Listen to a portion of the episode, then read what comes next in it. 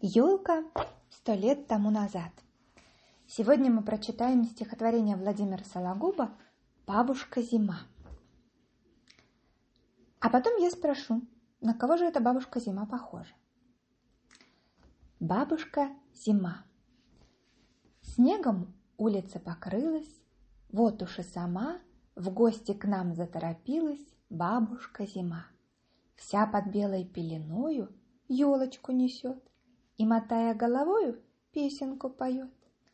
Дети, к вам на радость вашу елку я несу. Елку эту я украшу, лакомств припасу. Будут всякие игрушки, мячики, коньки, избы, куклы, погремушки, звери и волчки. А кто есть шалун-проказник, то скажу я вам, что такому я на праздник ничего не дам.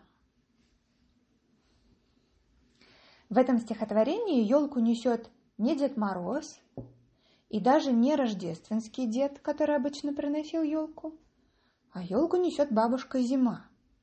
И она же эту елку украсит лакомствами и игрушками и одарит послушных детей. На кого же она похожа, эта бабушка Зима? Лида пожимает плечами на кого же она похожа? Это бабушка зима. Это не просто зима, которая м, стихийное какое-то явление, а это очеловеченная зима. Она бабушка. И она госпожа метелица. Конечно, она похожа на госпожу метелицу. Она одаривает послушных детей. Не одаривает непослушных. Да, конечно, это, это бабушка зима похожа на госпожу метелицу.